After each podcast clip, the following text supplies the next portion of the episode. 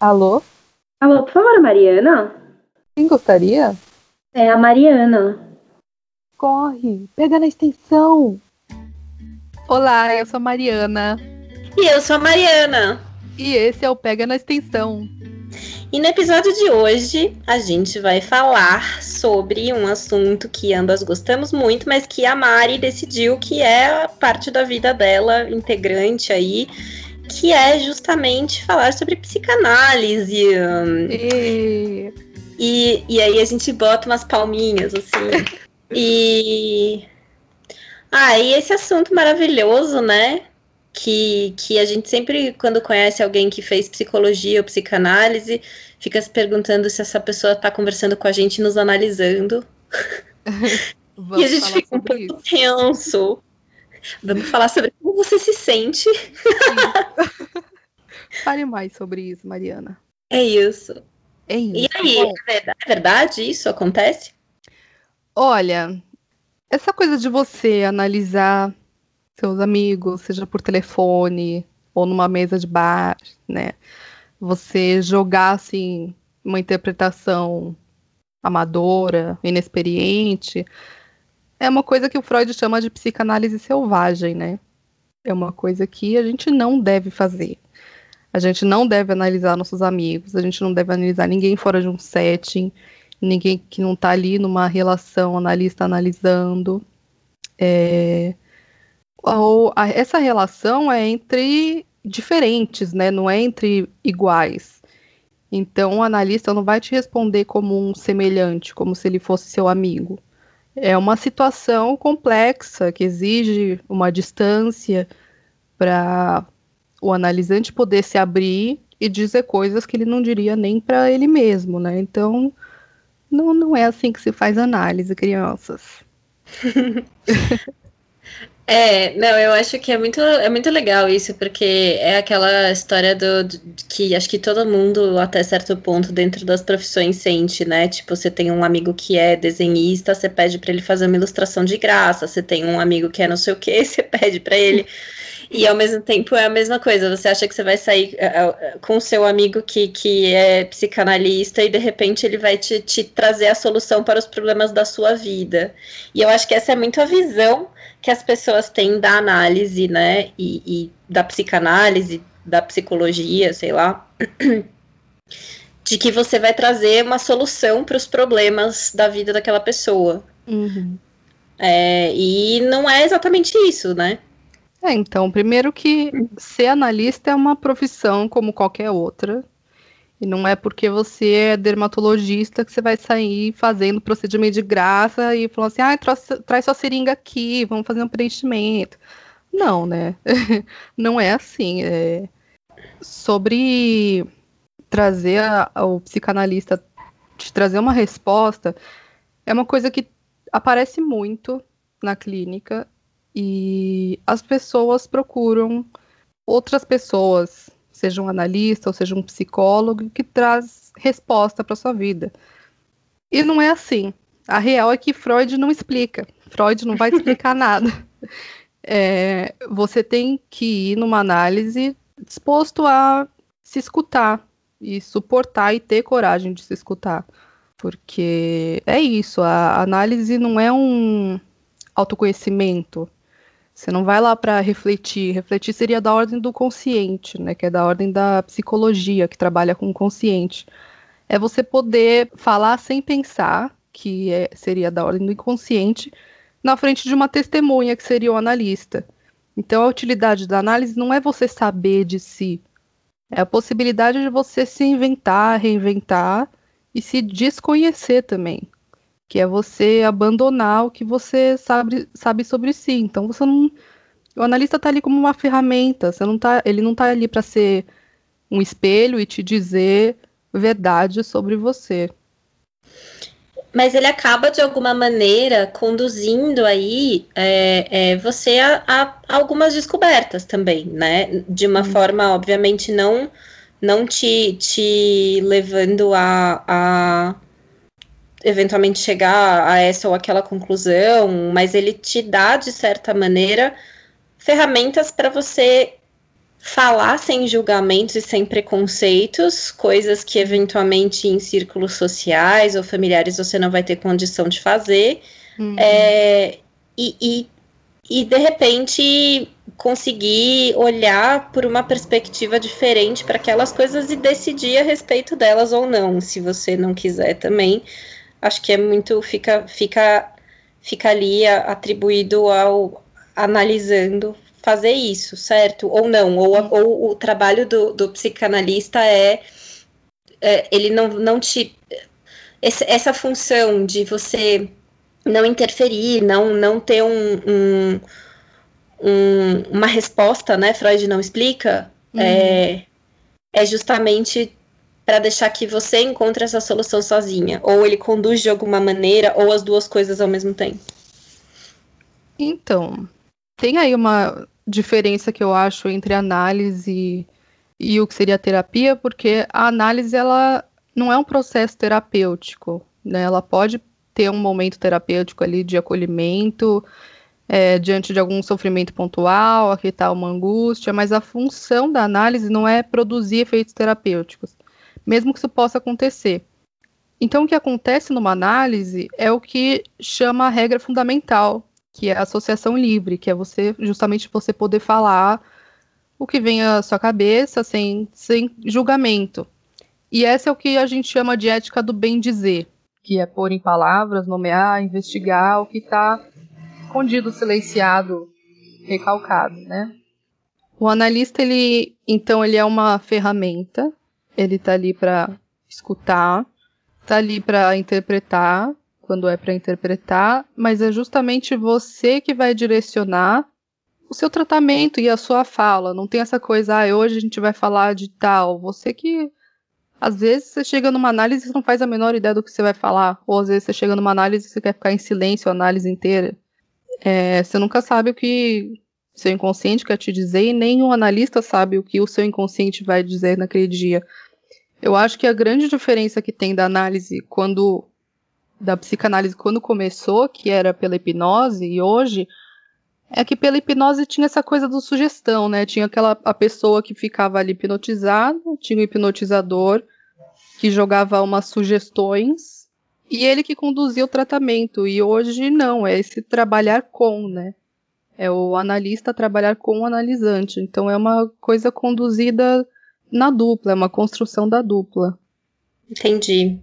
E a gente falou também aí um pouco sobre a psicanálise ser justamente é, trabalhar o inconsciente e a psicologia trabalhar o consciente. Essa é a diferença principal entre as duas coisas, ou existem outras diferenças é, é, entre uma coisa e a outra? Porque eu vejo que muita gente confunde um pouco, né? E também uhum. confunde um pouco é, essa questão de, de linhas e de, e de e de como funciona, e também confunde um pouco, até o próprio, quando vão fazer referências ao Freud, confundem porque não, ninguém entende ali aonde que ele se encaixa, ele é o pai da psicanálise, mas ele também, enfim, explica uhum. aí para nós.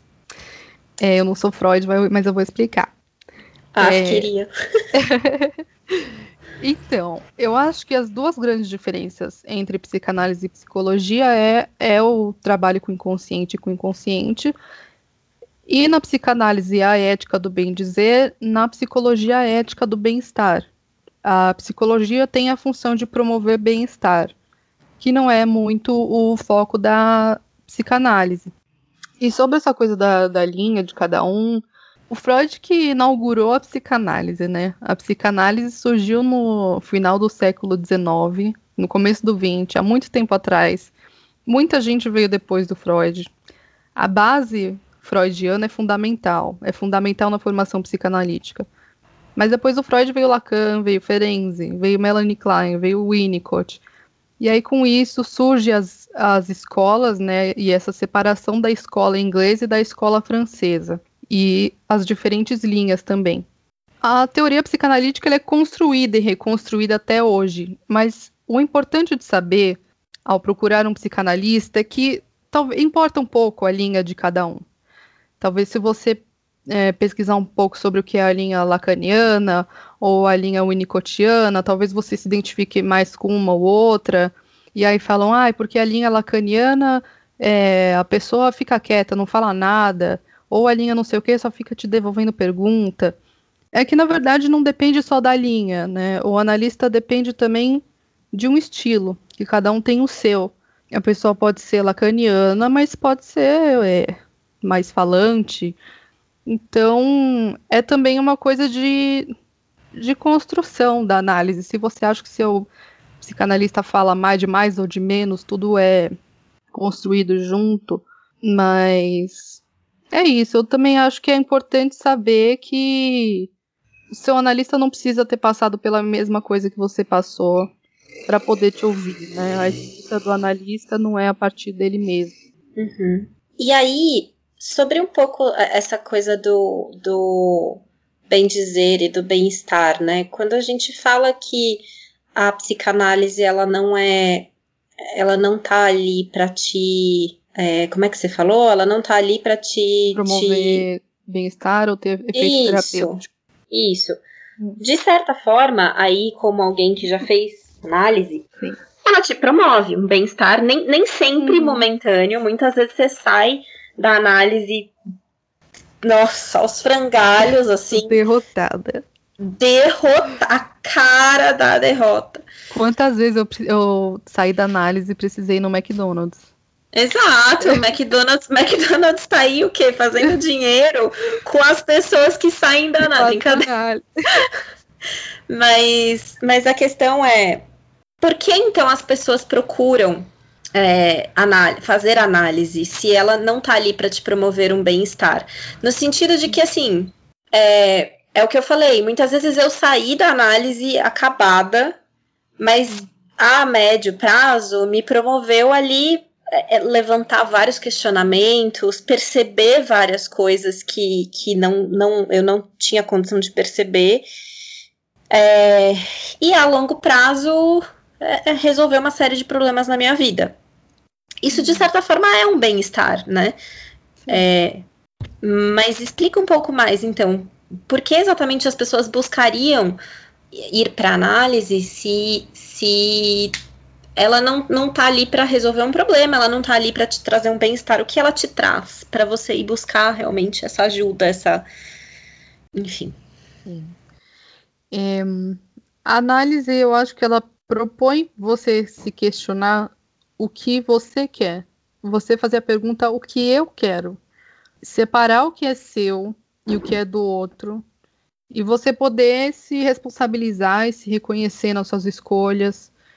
É, você pensar qual é a sua responsabilidade no que você está se queixando.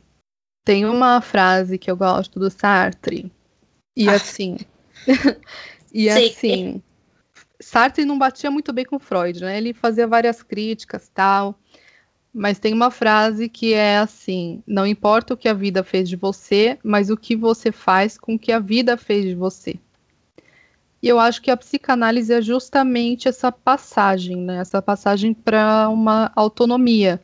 A, a psicanálise está aí para você não depender mais de uma análise. O que seria promover um certo bem-estar? O que seria visar um efeito terapêutico numa análise seria você eliminar um sintoma. Por exemplo, você vai lá com uma queixa de insônia. Mas esse era o foco do Freud quando ele começou com a hipnose. Ele tratava as histéricas, que chegavam lá com paralisia, com dor, com ataque epiléptico. E aí ele fazia a cura pela hipnose, eliminando os sintomas. Mas o que acontece quando você elimina um sintoma? é, o sintoma ele é o destino de um sofrimento. Então você precisa falar e você precisa escutar o sofrimento, mas não com o objetivo de eliminar esse sofrimento.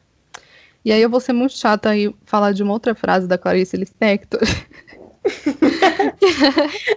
Amo! Vem feed do Facebook, Ai, vem 2011. Eu tava pensando sobre isso, eu tava muito inspirada. Razão. Que é assim, nunca se sabe qual o defeito que sustenta nosso edifício inteiro. Então, se você chega querendo já um bem-estar, elimina os meus sintomas e não sei o que, pode ser isso que tá te, segurando, sabe? Então, o bem-estar, sim, é, é a longo prazo, mas exige uma certa coragem, sim, fazer análise, você, você poder falar, mas é uma libertação. Sim, sim, porque é justamente isso, é você poder falar sobre as coisas é, sem e ouvir aquilo que você está falando, né? Porque às vezes a gente guarda as coisas pra gente ali no nosso, no nosso, sei lá, na nossa vida aí. E a gente uhum. fala com a gente mesmo ali na nossa cabeça, mas quando você verbaliza, de fato, joga no mundo isso, e você escuta uhum. isso, tem um peso diferente, né? Acaba Sim. tendo uma outra coisa. E, e, essa frase da Clarice é muito boa, porque é muito isso. É, eu lembro de, de, de, uma, de uma. Enfim, de uma, de uma das minhas consultas, análise. É consultas? Sessão sessões. Uma das minhas sessões, uma vez que a gente falou justamente sobre isso, sobre às vezes alguma coisa que tá ali guardada, ela tá sustentando ali quase que uma paredinha de Lego, né? Que, que é. Uhum. Que, e, e aí você tira alguma coisa que pode ser super fundamental ali para que você consiga conviver com você mesmo. Então precisa ser algo gradativo, precisa ser algo que, que Tipo, não dá para você ir, sei lá, numa análise do mesmo jeito que você vai num cardiologista, cirurgião e fala, arranca aí um pedaço, bota um stent, conserta, é. porque não funciona, não vai funcionar assim. E muitas vezes, sei lá, eu sinto que quando você faz esse, esse atalho aí para as coisas, eles acabam não funcionando muito bem. Precisa de todo um processo, né? Sim. E você comentou do, do, do Freud tratando as histéricas. Hum. E aí, são três, né? Na psicanálise tem o histérico, a, a, o perverso e o neurótico? É, assim, basicamente na teoria freudiana é isso. Tem a, uhum. tinha neurose de tinha as diferentes neuroses, neurose de angústia, Sim. neurose obsessiva, tinha a histérica é, de angústia também, e o perverso, também tem o psicótico. Freud ah, diz que sim. não se atende perverso, não se atende psicótico, mas com a evolução da, da psicanálise foram surgindo outras também, outras estruturas é, e também a possibilidade de trabalhar com psicóticos. Né? É uma coisa que essa coisa das estruturas tem, tem psicanalista que é mais estruturalista, tem que não é, falar, ah, você nasceu numa estrutura, você vai ser para sempre isso, ou não, você pode flutuar entre as estruturas ao longo da sua vida, é uma coisa variável. Ah, tem isso, você tem gente que acredita que você nasce e você vai ser aquilo para sempre. Sim. Tem. E qual é a diferença? Dá para fazer uma diferenciação 180 caracteres é. Twitter do que é um, um, um, psicótico e o que é um perverso, qual é a diferença? Ou então, melhor ainda, a segunda pergunta, ouvi dizer que somos quase todos neuróticos, é isso? Então, dizem que você ser neurótico é a maior sorte que você pode ter.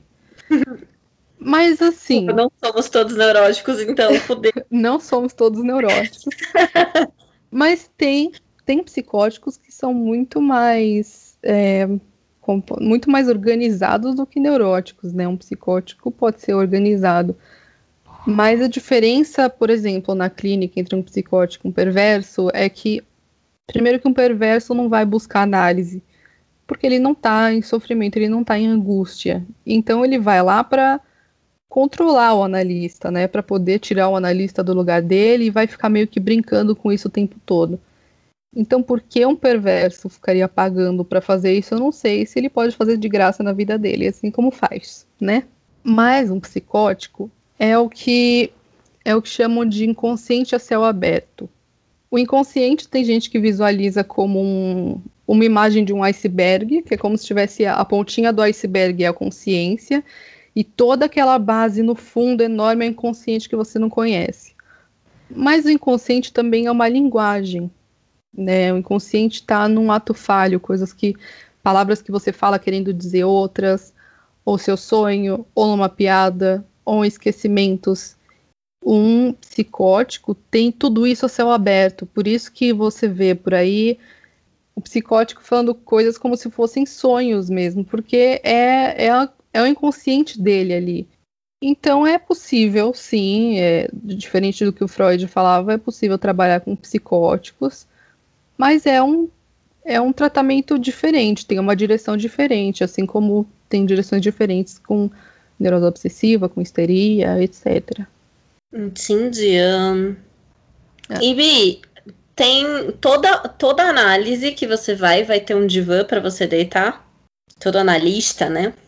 O que a gente chama de setting é, você pode visualizar como um consultório com a poltrona do analista ou divã, mas o setting é uma coisa que a dupla que constrói, né? O setting pode estar no que hoje muita gente faz que é, atender em praça pública gratuitamente, você faz o setting ali na hora com a pessoa. O que precisa é essa transferência mesmo, essa conexão.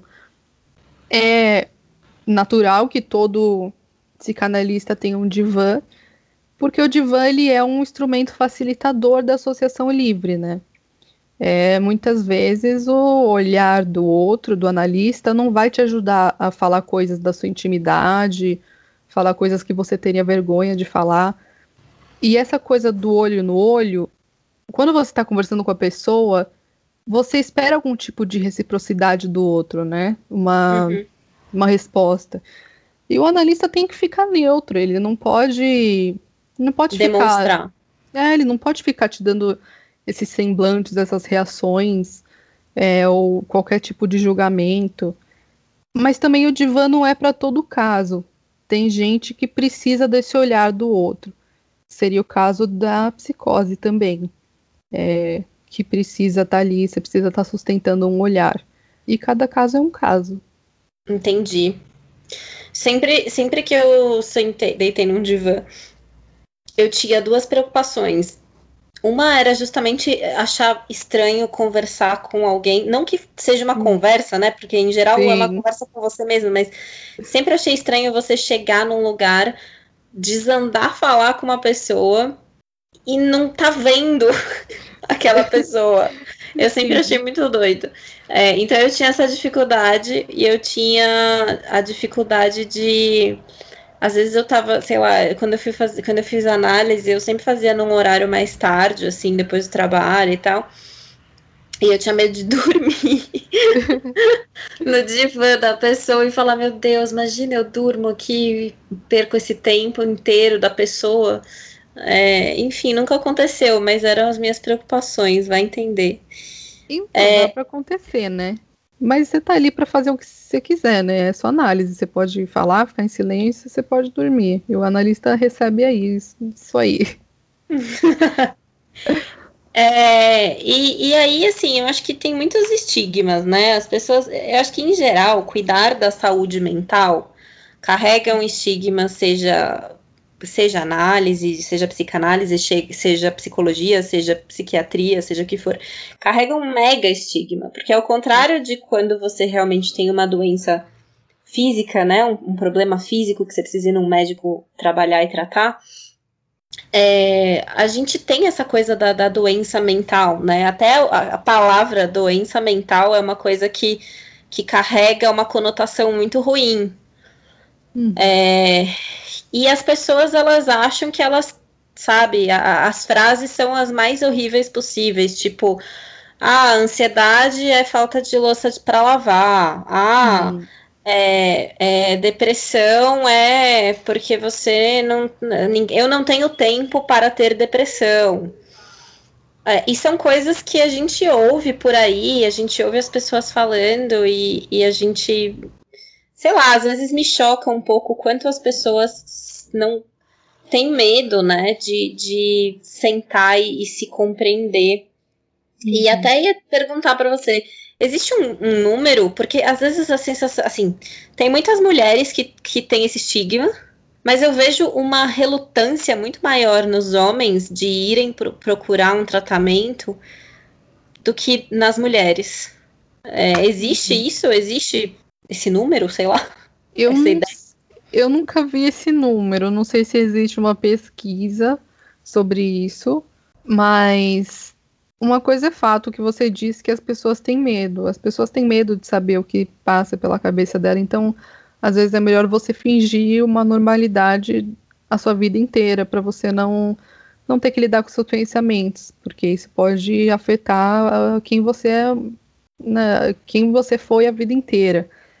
Eu ouvi recentemente uma pessoa que disse que finalmente foi procurar terapia porque antes achava que era coisa de maluco. Então, assim, não é coisa de maluco você querer você querer pensar diferente, né? Coisa de maluco é você pegar tudo tudo que você sente e ficar e ficar enfiando dentro de você e ficar engolindo aquilo e você de fato se tornar um maluco, porque você não, não consegue mais lidar com o que está trancado na sua cabeça. Sim. Até porque isso que você comentou sobre, sobre as pessoas é, optarem por guardarem dentro de si toda essa, essa esse emaranhado de coisas que a gente que todo mundo carrega e que todo mundo, é, de, de vários jeitos diferentes e esferas diferentes, carrega, é, acaba. Tipo, você, você quer fingir aí uma normalidade, cara, isso é super danoso, porque no fim do dia você tá deixando de se tratar e outras pessoas que lutem, né? Uhum. Outras pessoas que vão conviver com a sua falta de normalidade, com todas as coisas que você não trata e não cuida dentro de você por aí afora. Tipo, também já tive várias pessoas que já ouvi falarem que foram se tratar por causa de fulano ou de fulana.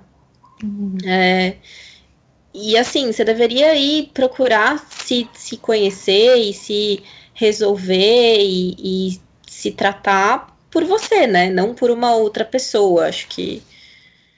Então, muitas vezes você vai para análise para você poder lidar com, com coisas que outra pessoa deveria também fazer uma análise e não está fazendo, ou, ou, ou outro tipo de tratamento, enfim. Mas uma coisa que não funciona é uma pessoa, outra pessoa, te mandar para análise e você chegar numa análise e falar assim, eu tô aqui porque minha mãe mandou, ou eu tô aqui porque minha namorada mandou. Não, você tem que estar numa análise porque você quer estar numa análise, né? O trabalho ali é seu, você que vai ter que fazer. Então, a análise desde o princípio já é uma coisa de você se responsabilizando pelas suas questões. Por mais que seja outra pessoa que fez algo com você, mas você vai ter que lidar com aquilo que, que a pessoa fez com você, né? E, e uma outra coisa que eu ouço e já ouvi algumas vezes é sobre é, ser uma coisa elitista, porque costuma ser muito caro você ir fazer esse tipo de tratamento esse, e investir nesse tipo de tratamento. É aquilo, uhum. né? A gente tem dinheiro para fazer os rolezinhos, mas a gente não quer gastar se ajudando, né? Tem dinheiro mas... para cabeleireira Leila, mas não tem para fazer tratamento. mas sem, sem julgamentos aí, já tendo julgado, né, no caso, porque aí tô, tô sendo um, um ser humano, uhum. é, existe essa coisa de ser uma coisa elitista, de ser uma coisa cara, é, sempre é assim, existem recursos uh, uh, que não sejam, que, que você consiga se tratar e que não seja super caro, que esteja dentro do orçamento de outras pessoas também. Então, essa é uma opinião antiga, mas que carrega até hoje, né, esse estigma de que a psicanálise é para classe alta, tem essa barreira cultural, econômica, mas é uma coisa que vem cada vez mais se desconstruindo e ampliando mais a clínica, como eu falei, das praças públicas, para instituições, ações sociais. É, é bom lembrar que, assim, na psicanálise existe o curso de formação, a gente tem que comprar muitos livros, fazer supervisão, tem o aluguel de consultório, fora que tem a escuta do analista, ele também está ali com o corpo dele, com as palavras dele, é, que também é um instrumento de trabalho, né? Então, meio que tudo isso está num orçamento. Se você puder pagar e fazer esse investimento em você, pague, negocie, né? Mas se você não puder pagar, tem sim opções de valor social é, ou gratuito, é, tem online agora nesse momento de quarentena. É uma opção acessível, mas tem seu valor e você tem que pensar qual o valor que isso tem para você. Todo valor de análise é negociado ali na, nas primeiras entrevistas com o seu analista. E o importante é ir e negociar isso, né? Você entrar em um acordo com o seu analista. Ah, isso sempre para mim foi muito difícil, sabia? Ah. É, é muito difícil para mim chegar, assim, a, a, porque é justamente essa pergunta que é feita, né? Quando você, obviamente, é, é, é o que você falou, existem a, os lugares que você já vai e você sabe que são lugares que atendem gratuitamente, ou então que são um valor social, mas quando você vai e você tem que negociar o valor, eu fico uhum. desesperada, porque a pergunta quanto isso vale para você, a hora que você faz essa pergunta e você está falando de saúde mental, sei lá, vale infinito. Não, não existe como você colocar um número aí no, no quanto a minha sanidade emocional vale. Mas é, é uma pergunta muito difícil essa. É, tem analista que fala o seu valor, e aí você fala, ah, eu não posso ter valor, não sei o que, e você negocia ali. Mas esse acordo do que é esse valor simbólico, né, também é uma coisa analisável. Você ver como que a pessoa lida com dinheiro e como que ela é, coloca valor nas coisas da vida dela. Então, você poder falar de dinheiro numa análise, isso também é uma coisa muito importante. Você poder. Como você faz essa negociação. Bom saber que até nessa hora eu tô sendo analisada ali. já, Não, já vou... assim, mais ou menos. É uma. Não começou a análise ainda, porque tá, na, tá nas primeiras entrevistas, tá ali na negociação ainda, mas é um, é um indício, né? É um indício. E, e assim, enquanto, enquanto uh, psicanalista e, e informação e, e, como que é essa parada de, assim, todas as vezes que eu também, de novo, fui. As pessoas vão achar que eu sou muito, muito, muito conhecedora da, da, de como funciona ser analisanda, né? Como se eu tivesse, assim, não, eu, eu fiz análise, vamos aí ilustrar para os nossos ouvintes. Não, mas eu deixa fiz... falar uma coisa de como, como que surgiu a formação em psicanálise. A frase é o seguinte: de, depois de toda análise surge um analista. Então você pode sim ter feito análise e saber de psicanálise, querida, porque é assim que se forma um analista também, na própria análise. Pode continuar. então, mas eu, eu fui, fui fazer análise três vezes na minha vida, foi excelente, foi muito maravilhoso. Precisaria voltar, gostaria de voltar. No momento tá tudo muito louco, uhum. é, mas é, é, é muito bizarro, porque todas as vezes que eu comecei, né, a fazer análise, sempre era um dilema para mim, porque eu falava assim, cara, tem a fase do que, que eu vou falar e tem a fase do que preguiça de começar a falar, porque eu, que que eu, eu não sei nem por onde começar. É tanta coisa para essa pessoa entender a bagunça que sou eu. Uhum. Eu tenho que passar por tanta coisa, contar tanta coisa que, nossa, por onde? Mas é, é, não existe isso, né? Eu acho que isso existe na cabeça de quem está começando a fazer análise, porque você não precisa começar do começo. Você pode sentar lá e falar sobre X. X. Uhum. E como que, que o psicanalista. Porque ajuda quando ele tem algum contexto, certo? Hum. Como, como lidar com, com isso quando você não tem contexto? Quando uma pessoa senta lá pela primeira vez e começa a falar sobre qualquer coisa X. Então, eu acho que essa coisa de você ficar com preguiça, não querer falar nada, não saber o que falar, eu não acho que isso é fácil, eu acho que isso é toda análise. é, e isso é um tipo de resistência também que você tem de não querer de não querer falar o que você. o que é possível você falar.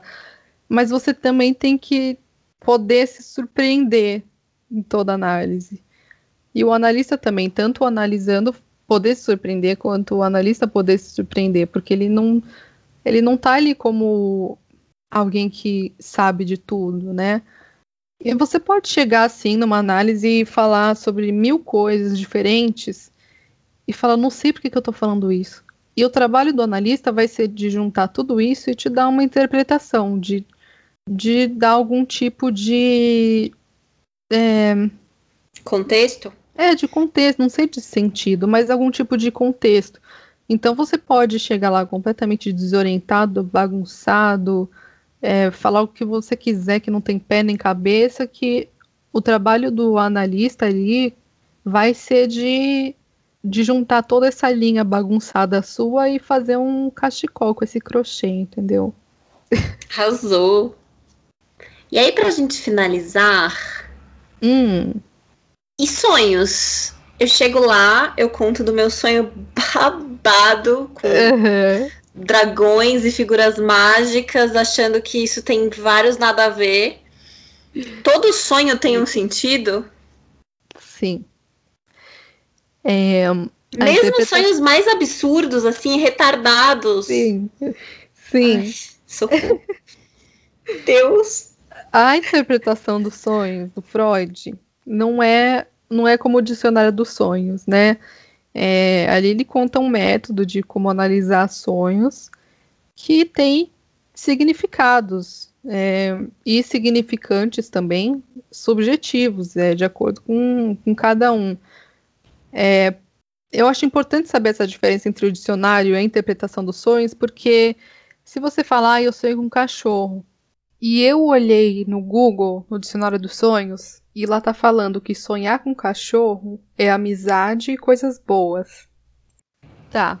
Mas se você contar esse sonho numa análise, você vai falar que esse era o cachorro da sua tia, que você tinha medo, que você foi mordido e hoje você tem uma cicatriz por causa desse cachorro. E você morre de medo de cachorro até hoje. Isso não é amizade, coisas boas, não é? Então por isso que que é subjetivo e por isso que tem a importância de interpretar o sonho. É muito divertido você levar sonho numa análise completamente você acha completamente sem noção e você vê que tem uma noção absurda. Eu acho muito mágico isso. Ah, é muito mágico mesmo. Acho show. Mas já que a gente tá finalizando, então, a gente tá finalizando? Tá. Eu acho importante passar um recado se a análise é algo que você está considerando, que você está pensando ali, tente. Eu demorei para encontrar o tipo de terapia ou análise que funcionasse, e eu também passei por tentativas até chegar no meu analista. E é importante saber também que esse primeiro encontro com seu analista, que chama primeira entrevista, não é paga. Então não tenha medo, vá, pergunte, né, tira suas dúvidas e insista. Se é algo que você precisa, se você está com algum tipo de angústia, se você está com algum problema de é, identificação, é, se você passou por algum luto, qualquer coisa, se você está se questionando sobre a sua relação com você mesmo e com os outros, procure uma análise. Isso. E, e é bem isso que você falou. Saiba que, que tudo bem você testar, você tentar, você até você encontrar a pessoa que faz sentido para você e a linha que faz sentido para você. Sim. É, tudo é possível. O que não é possível é você ficar sofrendo o resto da vida. E é isso. É isso, queridos. Espero que vocês tenham gostado do episódio da sessão psicanalítica de hoje. Essa é, a, essa é a análise que eu não vou precisar de um, de um milkshake. Apesar de que seria show, né? Mas tudo bem. Milkshake é sempre bom. Não sempre importa bom. se você tá angustiado ou se você tá feliz. Esse é o bom do milkshake. É isso. Um beijo. Beijo, queridos. Tchau. Tchau.